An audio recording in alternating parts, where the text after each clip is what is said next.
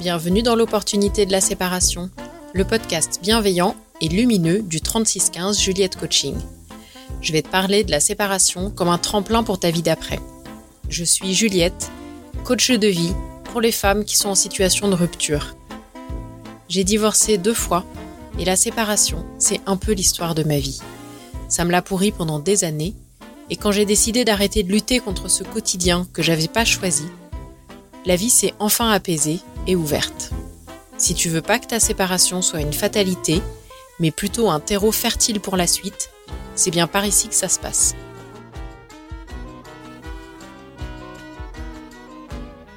Salut Eh bien, bienvenue euh, pour ce podcast de la semaine. Alors, exceptionnellement, c'est le mois d'août et du coup, c'était un petit peu compliqué de trouver les bonnes personnes pour les entretiens. Donc, euh, ça sera le marchandage. On continue notre chemin en courbe du deuil, courbe du changement. Et je me dis que c'est pas plus mal parce que sinon, euh, cette courbe du changement, là, si on fait un thème par mois, on va en avoir jusqu'au mois de janvier. Et je, pense que j'ai envie de parler d'autre chose euh, dans les petits topos. Donc c'est pour ça que ça me, ça me va très bien de, de te parler de marchandage euh, cette semaine. Mon intention pour cet épisode, c'est de vraiment de mettre la lumière sur cette étape parce qu'elle est très très très souvent vécue dans le silence. Elle est vécue dans le silence du cœur, mais dans le silence du mental aussi. C'est vraiment une étape qui ne se dit pas, elle ne se parle pas parce que on va pas mal dans, le, dans les imaginaires. Et donc l'imaginaire, il peut aller loin et il peut partir dans des trucs un peu foudingues, quoi. Allez, on y va, on plonge dans le marchandage. Là, dans la situation de, séparation ou du deuil, donc je te rappelle qu'on est toujours sur euh, la courbe du deuil d'Elisabeth Kubler-Ross, qu'on appellera Elisabeth de son petit nom. Cette étape du marchandage, elle arrive théoriquement après la colère, mais bon, je te l'ai déjà dit, ces étapes-là, elles peuvent arriver dans un ordre différent, elles peuvent arriver euh, plusieurs fois dans une journée. Euh, voilà, on n'est pas sur quelque chose de linéaire et euh, on n'est pas sur, sur une étape puis l'autre. donc le marchandage, c'est si j'avais fait autrement, ah si j'avais su, ah si seulement je m'étais donné les moyens. Très souvent, la culpabilité, elle est de pair avec le marchandage, parce que je vais me reprocher mon attitude. Donc c'est pas mal, c'est quand même très intéressant de se remettre en question, ça c'est sûr, et c'est enfin, même pas intéressant, c'est essentiel. Je peux te donner des exemples de marchandage. Par exemple, quand mon mari m'a quitté, donc il m'a quitté pour une autre femme qui euh, avait 15 ans de plus que nous, parce qu'on a à peu près le même âge tous les deux. Donc elle, était plus proche de l'âge de sa maman que de mon âge euh, à moi, donc euh, autant dire que ça a été un peu compliqué pour mon ego. Et donc on venait d'acheter un appartement. Et euh, en fait au bout de quelques semaines, pour moi c'était tellement impensable de me séparer, impensable de divorcer à nouveau, parce que je te rappelle que j'avais déjà divorcé une première fois et que en plus ce divorce avait été traumatique, mais que comme il n'y avait pas d'enfants, il n'y avait pas de, il y avait pas d'enjeu, en fait j'ai j'ai très peu travaillé ce divorce, je l'ai même, je pense, jamais travaillé. Euh, enfin, un petit peu, mais, euh, mais de façon assez succincte. Si, si tu n'as pas écouté les épisodes précédents, donc moi je, je suis euh, issue de... Enfin, mes parents sont divorcés et je m'étais promis pendant toute mon enfance que jamais je ne divorcerai. Donc quand je me suis mariée avec le père de mes filles, j'avais déjà divorcé une première fois. Et socialement, c'était très compliqué pour moi d'assumer ce truc-là. Et donc là, à nouveau, euh, cinq ans après, je me retrouvais dans cette situation. Donc, en plein marchandage, pour euh, que ça n'arrive pas, et ben moi, je lui ai proposé qu'on fasse un ménage à trois. Le plus sérieusement du monde. Hein puisque donc on venait d'acheter un appartement et, euh, donc euh, je lui ai proposé euh, qu'on emménage quand même dans l'appartement, qu'il aille vivre ce qu'il avait à vivre avec, avec sa maîtresse et qu'il et soit là le soir et que j'acceptais que de temps en temps il ne soit pas là, mais que le plus important c'était de préserver la vie de famille. Donc il a refusé et heureusement qu'il a refusé. Et mais par contre quelques semaines après il est revenu sur, euh, sur le. Il est revenu sur le sujet et il m'a demandé si c'était une proposition qui était toujours d'actualité. Et donc, heureusement, euh, je, moi, j'étais très entourée, euh, familialement parlant, et, et, puis au niveau thérapeutique aussi. Et, et donc, heureusement, j'avais pu discuter de cette proposition-là. Et, donc, quand il est revenu, je, je lui ai dit que, que non, j'étais plus d'accord. Voilà, donc ça, c'est un type de de négociation et de, et de marchandage. Mais pour t'en donner d'autres, c'est euh, quand tu décides de, commencer une thérapie au moment de la séparation. Alors, donc, si c'est une thérapie perso, ben, c'est super, mais euh, c'est quand euh, en fait la séparation elle est déjà bien enclenchée et en fait là vous dites non, non, mais allez, on, va, on va aller voir un thérapeute de couple bon, voilà, ça c'est du marchandage. En fait, quand, euh, quand vous avez décidé à deux, ou quand de toute façon il y en a un des deux qui a décidé que la séparation devait avoir lieu, en fait il est déjà parti. Même s'il il habite encore euh, à la maison, même si vous cohabitez encore, en fait il est déjà parti. Peut-être que toi, en ce moment-là, tu es déjà parti. Tu cohabites encore avec ton conjoint, ton compagnon, mais en fait tu es déjà parti. Donc ça sert à rien. Ça sert à rien d'essayer d'aller voir un psy, ça sert à rien d'aller voir euh, un thérapeute, un médiateur familial ou je sais pas quoi. Quand l'autre est parti, l'autre est parti. Ou quand toi tu es parti, tu es parti. C'est on essaye encore une fois. Un autre exemple avec mon ex-mari, donc on était séparés depuis euh, je pense un mois et demi ou deux mois, quelque chose comme ça, et on avait euh, des amis proches qui nous avaient accompagnés euh, pour euh, toute la préparation au mariage. Et, pour eux c'était impossible qu'on se qu'on divorce. Et donc ils nous avaient euh, c'était adorable. Ils avaient pris le temps de discuter individuellement avec chacun d'entre nous. Et donc ils nous avaient convaincus de participer à une soirée alpha couple donc c'est des soirées euh, d'accompagnement en groupe euh, et c'est sous forme de dîner aux chandelles avec un petit topo et puis des exercices à faire euh, à deux. Donc c'est pas mal, hein, c'est très bien, mais en fait c'est beaucoup trop léger quand un, couple est déjà en rupture comme ça. en fait, nous, on aurait eu besoin d'être accompagnés avec un thérapeute de couple dès le début de notre mariage parce qu'on était, entre autres, tous les deux issus de parents divorcés et, et puis de toute façon, un jour je te raconterai le, je te raconterai notre histoire, mais en fait, il y a beaucoup trop de gens qui se sont mêlés de notre histoire et qui avaient trop envie qu'on se marie euh, pour que notre histoire, elle fonctionne. Tout ça, c'est des exemples de marchandage dans la situation de séparation, mais concrètement, elle est là pourquoi cette étape et à quoi il sert ce marchandage?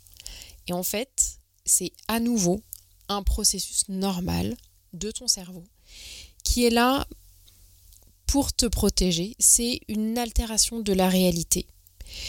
C'est une façon d'échapper momentanément à la douleur extrême.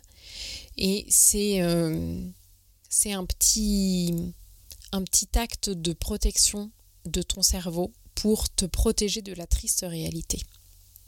En fait, le meilleur exemple euh, de marchandage que j'ai euh, à te raconter. Il, ne concerne pas euh, la séparation euh, de couple, mais je, je t'ai déjà dit que j'avais perdu mon plus jeune frère quand j'étais enceinte de 8 mois de ma deuxième fille. Et donc pour la petite histoire, il a disparu pendant une semaine. Donc pendant une semaine, il y a eu des recherches. Et comme il était majeur, euh, du coup, il y a eu des recherches de la part de la famille, puisque la, police ne s'est pas euh, bougée euh, au départ, puisque à partir du moment où on est majeur, on a le droit de, disparaître pendant plusieurs jours. voilà, on peut tout à fait décider de, de couper du monde sans que ce soit anormal. Et donc, pendant ces recherches, à un moment donné, on a attendu la vérification d'une info, mais quelqu'un nous a dit qu'il euh, avait entendu parler de lui, que en fait euh, il était euh, dans les quartiers nord de Marseille et qu'il était séquestré dans une cave et qu'il était toujours vivant. Donc en fait ça faisait plusieurs jours hein, qu'il avait disparu c'était en hiver euh, et le jour où il a disparu, il faisait tellement froid, tellement glacial pendant la nuit que, euh, que moi, tout de suite, je me suis dit, si jamais il a dû passer la nuit dans sa voiture, s'il n'est pas mort d'un accident, il sera mort de froid. Euh, voilà, et donc ça, c'était quelques jours après, on n'avait toujours pas de nouvelles. Et, euh, et ce, cette info-là, d'un indique, soi-disant, est arrivée le dimanche matin. Et pendant toute la journée, moi, je, je, je me suis accrochée à ça. Je me suis accrochée au fait que peut-être qu'il était encore vivant, peut-être qu'il était effectivement séquestré dans le fond d'une cave, euh, dans, un quartier euh, pourri du, nord de Marseille. Et j'ai imaginé ça. Et j'ai euh, négocié avec ce truc-là. Et je me suis accrochée à ça pendant toute la journée. Et je crois que ça a été pour moi une des journées certainement la plus remplie d'espoir de ma vie. Ça a été paisible, en fait. Il y a eu de l'apaisement pendant toute la journée et, euh, euh, j'avais demandé à être tenue au courant et, le coup de téléphone en cours de journée n'arrivant pas, et ben je me souviens avoir repoussé au maximum, moi, de prendre l'initiative de téléphoner pour avoir des nouvelles, pour euh, au cas où ce serait faux. Et ben en fait, je savais que j'allais retomber. Et je savais, je savais que ça allait être à nouveau le désespoir, que ça allait être à nouveau la, la dégringolade et, euh, et, et, l'attente sans nom. Enfin, c'était juste horrible. Hein, euh. Et puis moi, le fait d'attendre un bébé dans ces conditions-là, dans, enfin, dans cette, dans cette situation-là, c'était vraiment terrible. Donc voilà, et vers 19h, effectivement, j'ai passé un coup de téléphone euh, à la famille et on m'a dit non, non, mais c'était une connerie. Euh, euh, voilà, on ne sait toujours pas où est-ce qu'il est. Et, là, à nouveau, la dégringolade et, et ça a été horrible. Mais pour moi, ça a été vraiment pleinement vécu comme effectivement mon cerveau qui m'a envoyé cet accrochage à cette possibilité-là. Et ça a vraiment été une protection psychique de mon cerveau pour, euh, échapper momentanément à cette douleur absolument euh, atroce. Quoi. Mais au final, le cerveau n'est pas stupide. Et ces périodes de négociation, de marchandage, euh, elles leurrent un peu le cerveau, mais il est quand même pas complètement bête et il sait que de toute façon, il va arriver à la conclusion inévitable que l'être aimé est parti et qu'il est parti définitivement. Alors, notre particularité à nous dans le sujet qui nous intéresse, c'est que l'être aimé, il est parti définitivement, mais il n'est pas mort. Et en plus, si jamais tu as des enfants avec lui, tu vas devoir être en lien avec lui très régulièrement.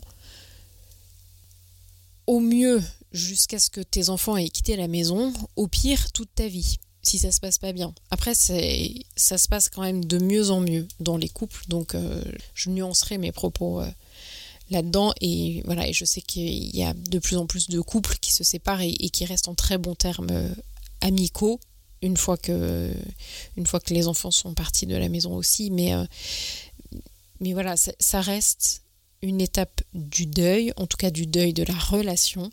C'est long, c'est douloureux. Le temps est ton ami, vraiment, dans ces situations-là.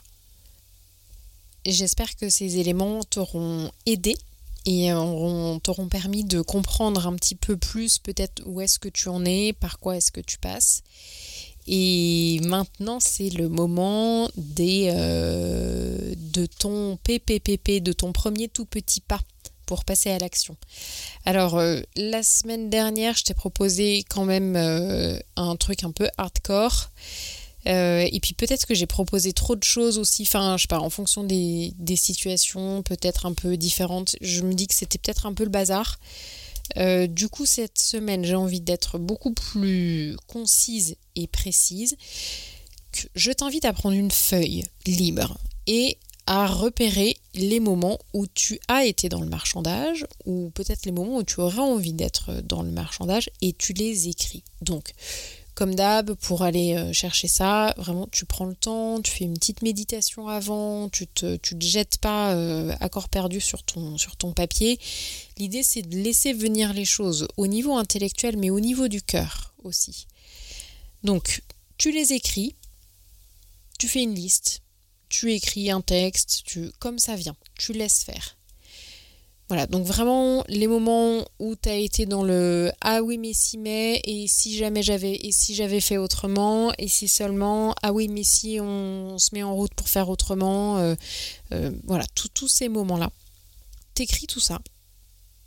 Tu les regardes bien tu mets une petite bougie tu voilà tu, te mets euh, bien. Comme ça te met à l'aise et ça enfin voilà pour être bien spirituellement on va dire. Et tu célèbres ça. Tu, tu dis merci. Tu dis merci à, ces, à tous ces petits actes qui ont été posés là. Ils ont été là pour te protéger à nouveau. Ils ont été là pour euh, altérer un tout petit peu, à un moment donné, la réalité qui était trop douloureuse, trop triste. Et c'est OK. Ils ont été là aussi pour préparer l'étape d'après. Voilà. Donc tu leur dis merci, tu célèbres, tu, tu honores tous ces moments-là. Et puis là, tu prends une bougie, une allumette, un briquet et tu brûles. Tu, tu laisses partir ça. Tu les laisses partir de toi. Et puis tu peux poser l'intention, l'intention de d'être dans quelque chose euh, peut-être d'un peu plus réel, peut-être d'un peu plus constructif, mais tu peux aussi poser l'intention de juste accueillir à nouveau quand ce marchandage sera là. Juste de l'accueillir. Ok, il est là. S'il est là, c'est parce qu'il a quelque chose à te dire. Voilà ce que j'ai envie de te proposer comme euh, premier tout petit pas pour cette étape du marchandage. Euh, la semaine prochaine, ça sera à nouveau un petit moment de confidence. Et, puis en septembre, euh, ben, on continuera notre chemin en courbe du deuil et on parlera de la dépression. Voilà, à tout bientôt, ciao Merci d'avoir écouté cet épisode. Si ça t'a plu, si tu penses qu'il pourrait servir à d'autres personnes, je t'invite à le partager largement, à t'abonner et à mettre un avis maximum sur ta plateforme d'écoute préférée. Moi, je serai toujours heureuse de discuter avec toi. Si tu as un thème que tu souhaites que j'aborde en particulier, viens me le dire par mail à l'adresse contact 3615 juliettecoaching.com ou sur mon site internet 3615 juliettecoaching.com, soit sur Facebook, soit sur Instagram. À bientôt!